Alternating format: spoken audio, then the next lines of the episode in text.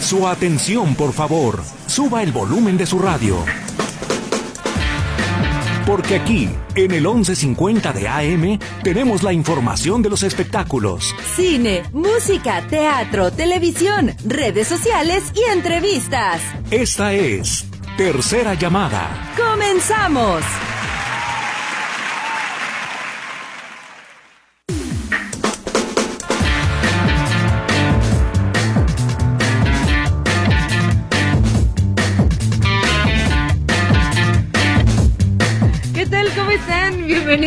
Todos ustedes a Tercera Llamada. Qué gusto me va a saludarlos en este inicio de semana. Ay, casa llena, qué bonito. Luis Durán, el señor Luis Durán. Hoy vamos a estar serios. Luis Durán en los controles. Lourdes Torres en los teléfonos y en los micrófonos lo recibimos. Kevin Casillas. Y Katia Plasencia. ¿Cómo estás, Kevin? ¿Bien y tú? También muy bien, muchas gracias. Qué bueno. Esta es la tercera llamada, comenzamos.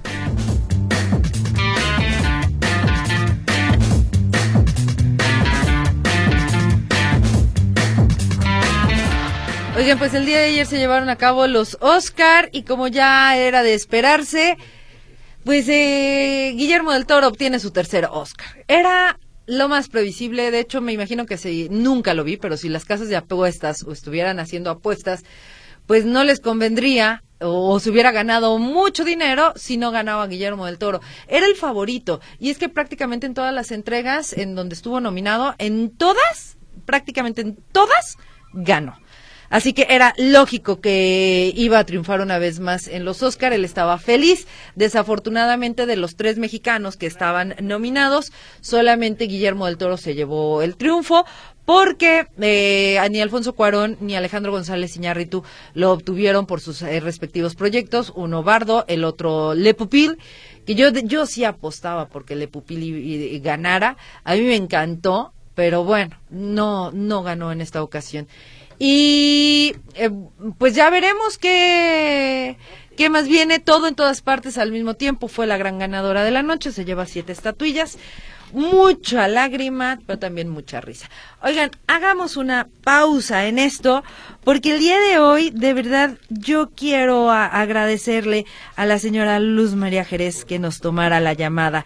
Eh, yo sé que anda, pero si bien ocupada en grabaciones y demás, pero qué gusto y honor tenerla aquí a Luis María Jerez de Amor Invencible. ¿Cómo está, señora?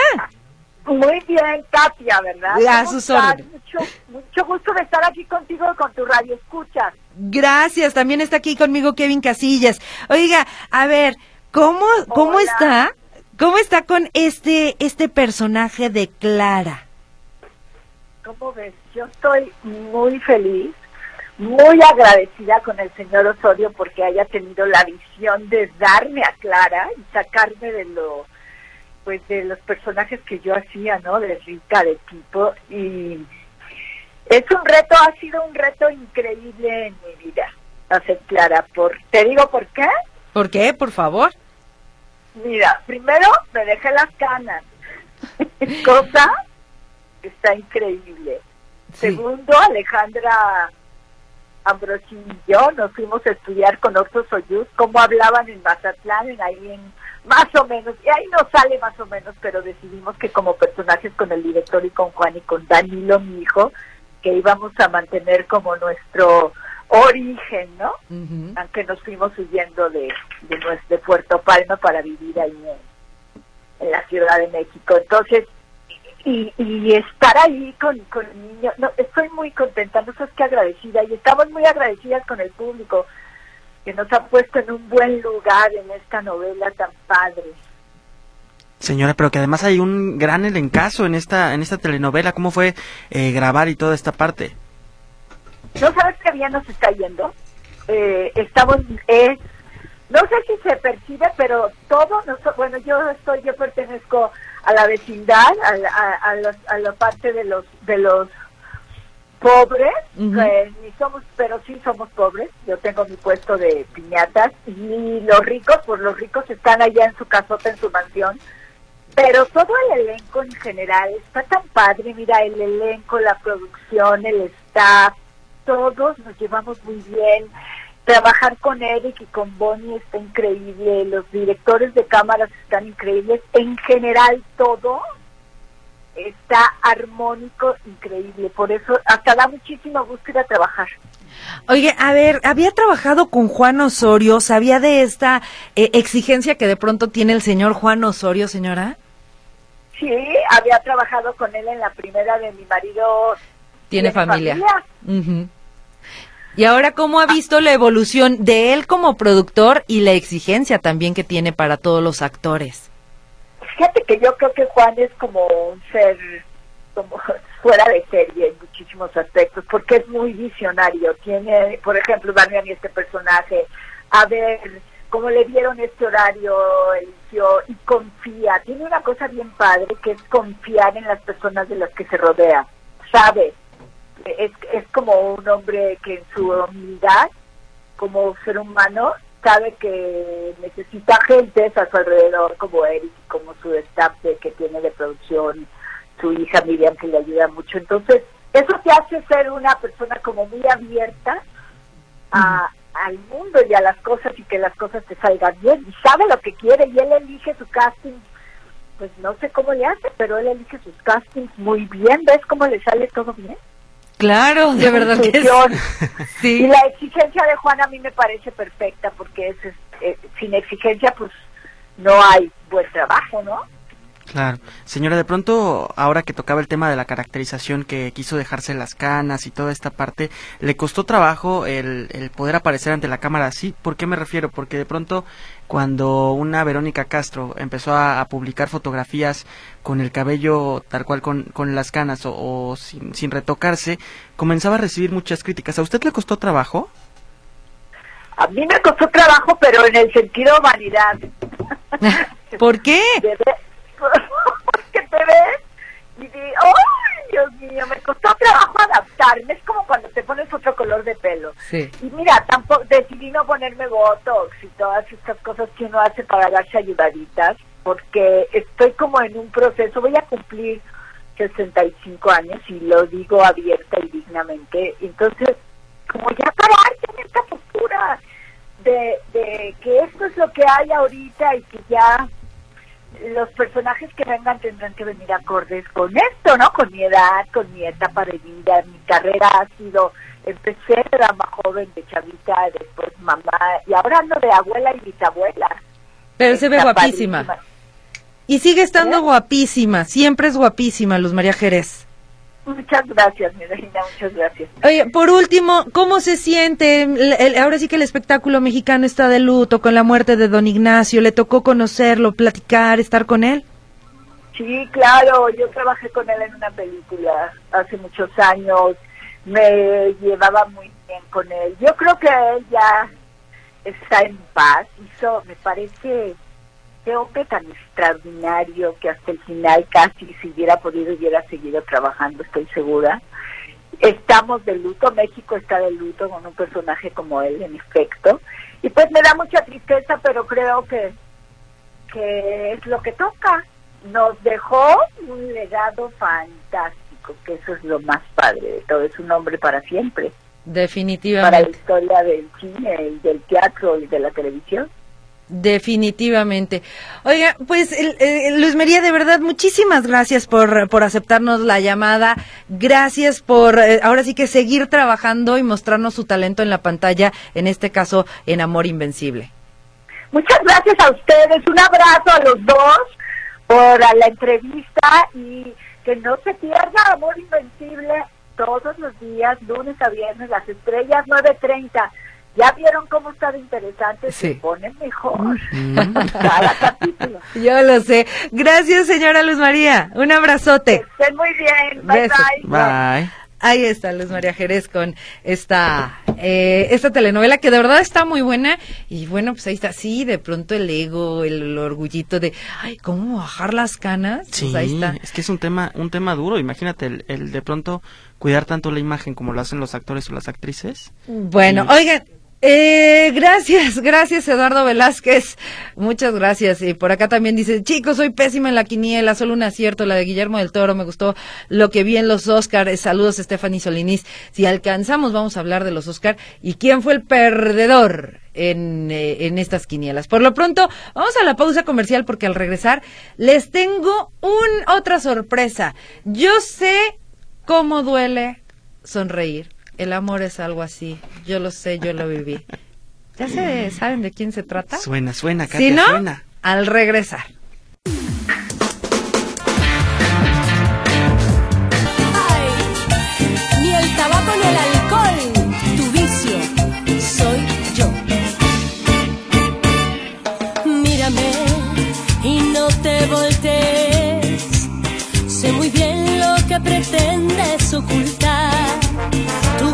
Cuerpo no miente. Y aunque finjas que ya es tu amor.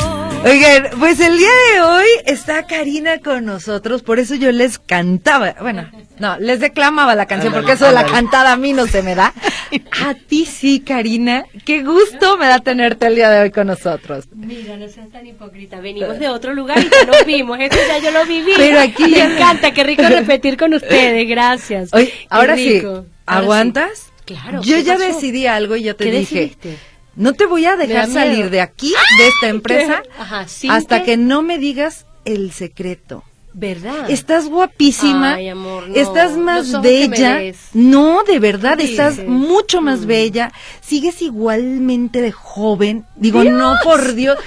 ¿Cómo- dime cómo es el ¿Verdad? pacto con Dorian Gray. O dime qué es lo que sucede contigo, Karina, por favor. Bueno, todos los días tu vinito de rigor o ¿Tequila? bueno, el tequila ¿Cuenta? puede ser, claro, claro, porque eso te relaja, etcétera. ¿Una botella o un caballito? Bueno, no, Un no poquito, nos pasemos porque así un poquito, por favor, no te pases porque entonces ya ahí sí no te no te van a preguntar este eh, cómo es Eh, qué tienes, no, sino que qué te pasó, como te que qué te pasó, qué te hiciste, sino qué te pasó. Bueno, y mira, la verdad es que yo creo que también tengo unos padres chéveres que me dejaron buena genética y la ilusión definitivamente siempre hace que uno se vea mejor y por supuesto los ojos de cariño que me ven, los ojos. Oye, pero también Sí. creo que tu regreso a la música, por lo menos en nuestro Sí. país, te está me da provocando ese ilusión, amor. Total, total, me hace una ilusión.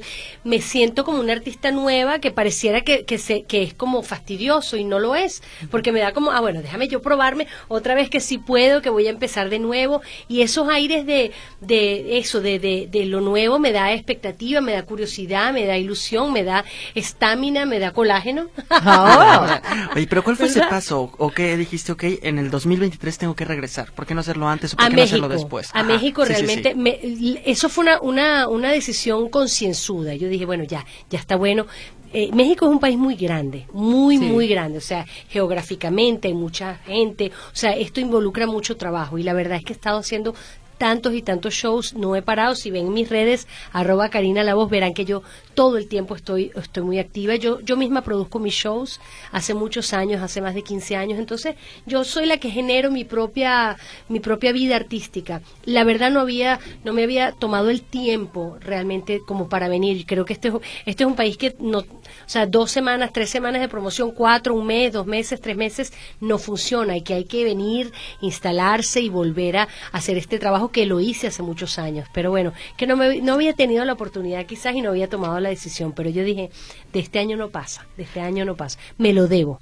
Por supuesto, lo nos lo debes. Sí, no lo- nos lo debemos. Pero además, a ver, ¿qué pasó con Karina? Porque nos prometías una noche mágica. y luego nos decías a las mujeres, por más destrozada y que le digas, sé cómo duele comprender, cómo duele sonreír, el amor es algo así. entiendo. Yo lo sé. Nos cambias a soy tu vicio Claro, ya de y ahí vez. te voy y provocar y provocativa totalmente. Total, total. ¿Qué, pasó con Karina? Mira, pasaron los años, amiguis. o sea, han pasado más de tres décadas. Ya yo no puedo estar con esa sufridera y esa forma de decir las cosas porque, bueno, inevitablemente, imagínate, si, si Shakira hace lo que hace y todas estas chicas nuevas están tan amenazantes como están, hay que entrarle con toda este nueva, esta nueva eh, era digital igual en todos los aspectos. Ahora, siempre todo lo que yo hago se tiene que parecer un poquito a mí, o sea, tiene un sellito mío, este, este coqueteo con, Mm. con este nuevo género me parece válido, me parece chévere, es respetuoso, es distinto y te da eso, eh, la oxigenación de tu propia carrera. Eh, es una canción un poquito sinvergüenza, ¿por qué no decirla? ¿no? Porque esa es la mujer eh, esta nueva, empoderada, que sabe que no importa lo que le pase al tipo o, o donde quiera o donde va a comer, siempre va a regresar a este restaurante de primera categoría. Wow. Entonces, eso no lo hubiese podido yo cantar a los 16 años y mucho menos aquellos 16 años de, de, de aquella época, porque las chicas de antes éramos mucho más vamos recatadas, el, el idioma era muy distinto. Sí. Eh, vamos, una, una niña hoy de 15 no se puede comparar con una, eh, bueno, casi con una mujer de 25 de antes. O sea, eso es más o menos lo que ha, lo que ha sucedido. La mujer es muy, muy diferente, mucho más eso, empoderada, segura de sí misma. Eh, Creo que demasiado segura, o sea, ya nos estamos como como pasando para el otro lado, eso de que yo me mando la, a mí mis flores, yo me compro mis cosas. No, todavía, yo soy una mujer que yo he facturado desde que tengo 16 años. Es verdad. Sí, yo soy una mujer independiente, no he necesitado nunca de nadie, de perro, de hombre, de nada. Pero cómo me gusta compartir mi vida con alguien y que me den mi cariñito y que me compren mi florcita y sabes ese ca- que me que me quiten la silla y que me abran la puerta. Yo también quiero eso porque el poder de una mujer no radica en la fuerza de de, de avasallante de llevarte todo por delante y los hombres son lo que son es, es individual. O sea y nos- no puede no vivimos en un, en un mundo de perros y de perras o sea no no puede ser eso. Yo no lo creo y creo que la circunstancia jamás me va a cambiar me va a enseñar a, se- a- a que la próxima ya no me voy a dejar o ya no voy a hacer o ya o va a ser distinta pero esa circunstancia nunca va a cambiar lo que yo soy. Entonces lo que cambia concluyendo es la forma nada más de decir las cosas y por supuesto que ya hay cosas que puedo decir antes no Oye, Karina, que justo regresas con una nueva producción discográfica que está próxima a salir. Sí. Pero me imagino que vendrán colaboraciones, porque estamos en la época de las colaboraciones. Estamos en la- verdad, eso es otra cosa que no era muy usual en nuestra época.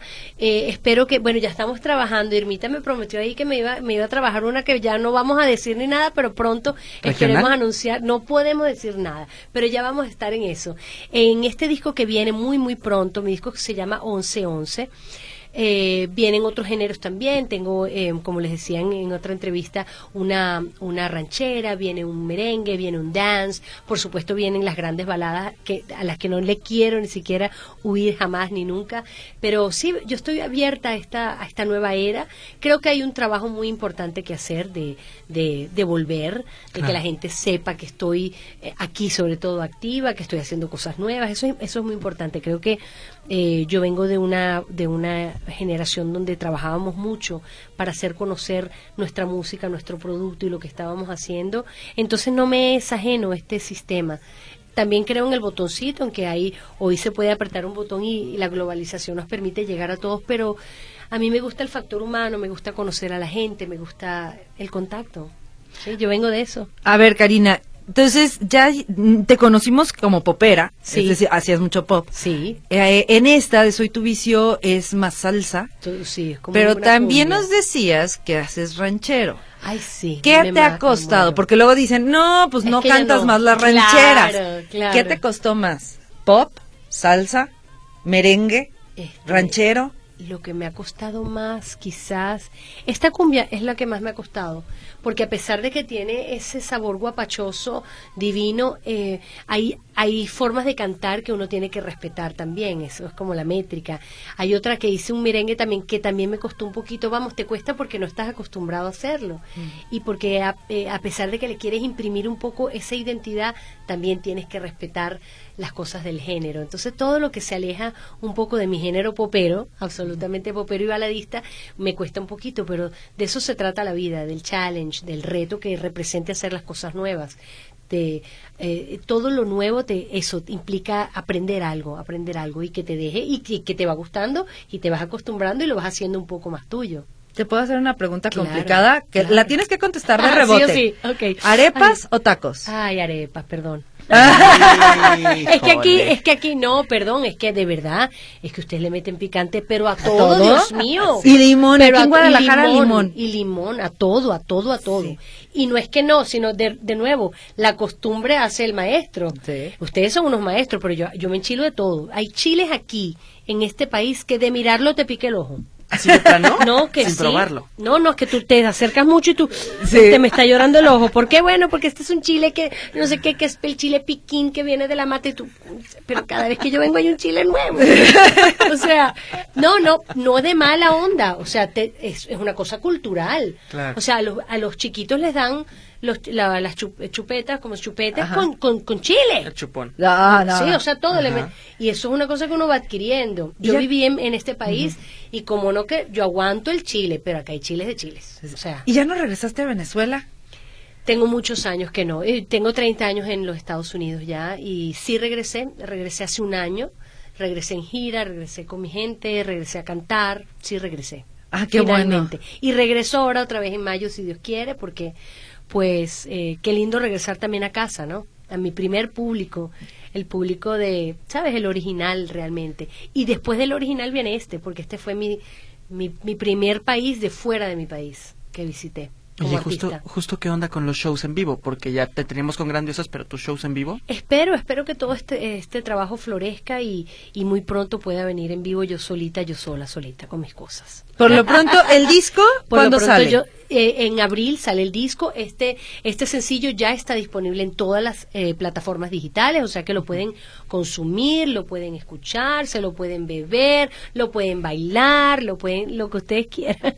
Oye, Karina, fíjate que eh, eh, actualmente, y esto yo te quiero felicitar, porque actualmente de pronto le preguntas a los chavos, ¿cómo quién te gustaría ser? Y entonces te van Ah, diciendo, ah, como fulanito. Y en tu caso, siempre dijiste, como yo, Como yo, sí. mi trabajo. Y creo que lo has Sí. logrado hasta este momento. Sí, sí, yo tengo una identidad muy particular, este, a, pe- a pesar de que a- he aprendido de muchas eh, artistas, o eh, en general muchos artistas anteriores a mí, porque uno viene y, y vas, y vas agarrando cosas y vas aprendiendo, ¿no? De Como todo. esponja. Claro, como esponja, como todos, imitamos. Yo, por ejemplo, imitaba, me encantaba imitar a Amanda Miguel porque yo tenía o tengo un registro muy parecido al de ella, eh, de amplio y de alto, etcétera. Pero vamos, tú vas creando tu identidad y nadie me quita lo mío, o sea, porque yo no me quiero parecer a nadie. Más aún, en los 80 era muy característico no querer parecerse a nadie. Por eso había tanta variedad, porque uno quería ser más distinto que el, que el siguiente. No, yo quiero no parecerme en quiero una canción, hoy es diferente. Hoy te traen referencias de canciones para hacer una canción. O sea, yo quiero que esto suene así, más o menos, con un poquito de esto.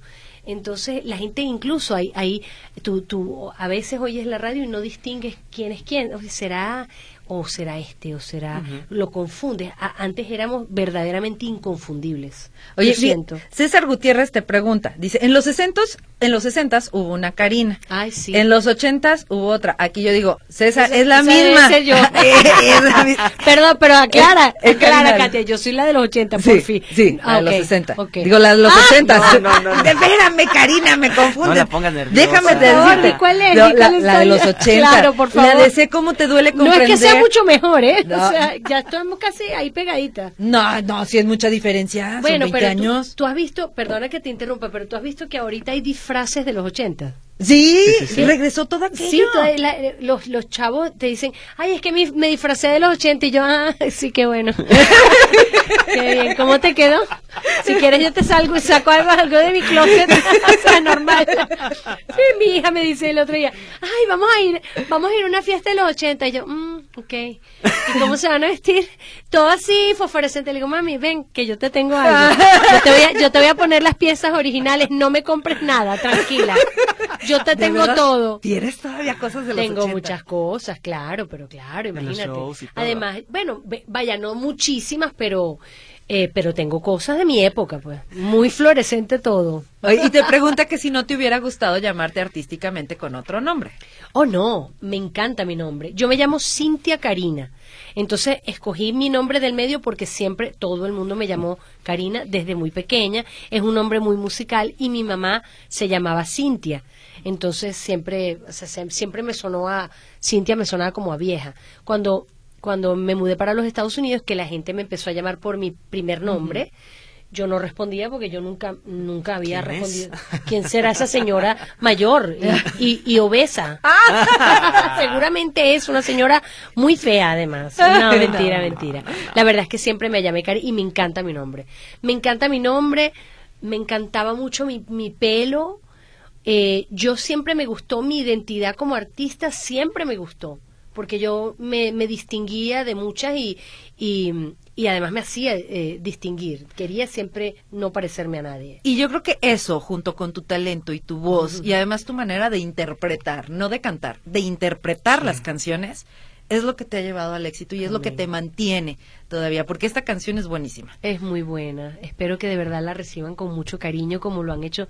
Todo lo que yo hago aquí siempre me, me reciben con mucho cariño. Creo que dejé una huella importante y hoy que tenemos tantas avenidas para, para notarlo, porque en esa época pues estábamos eh, eh, como las estrellas en el firmamento, teníamos muy poco contacto con la gente y hoy es una gran diferencia que podemos eh, recibir los mensajes de la gente, me doy cuenta del impacto de mi música, ya que va, que va trascendiendo el tiempo y, y se va haciendo tu música mucho más grande que tú mismo.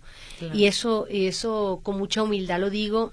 eh, decir humildad ya no es humilde, pero va- vamos, con mucha, con mucha gracia lo recibo de la gente. La gente me dice lo que vivió a través de, eh, con esa música. Eso es maravilloso, eso es un privilegio tremendo, tremendo. Oye, Karina, muchísimas gracias por haber A estado con nosotros. a ustedes. Y, y- y antes de despedirnos nada más, Josefina Valencia de, pregunta que si le harán homenaje a López Tarso en Guadalajara, ¿había uno pactado o bueno, había uno programado? Eh, ¿Era tapatío? No, no era de aquí por su familia, él era de la Ciudad de México, pero por cuestiones familiares llegó a vivir aquí en Guadalajara. Elías López pregunta que por qué López Tarso adoptó el apellido Tarso. Eh, por el teatro, por el teatro, por un autor, por eso le gustaba tanto. Pero bueno, momento de despedirnos. Oye, que, que el día de hoy es el Team K. K, K, K, K. Ajá. Oh, yes. Así Triple que K. gracias a Triple todos, K. gracias a todos por habernos acompañado. Gracias Luis que se queda en los controles. Lulu que estuvo en los teléfonos, allí está el Team L. Luis y ahí está. Y nos vamos. Kevin Casillas. ¿Quién más? Karina. Y Katia Plasencia, que tengan Eso. bonito día. Feliz día. Sé muy bien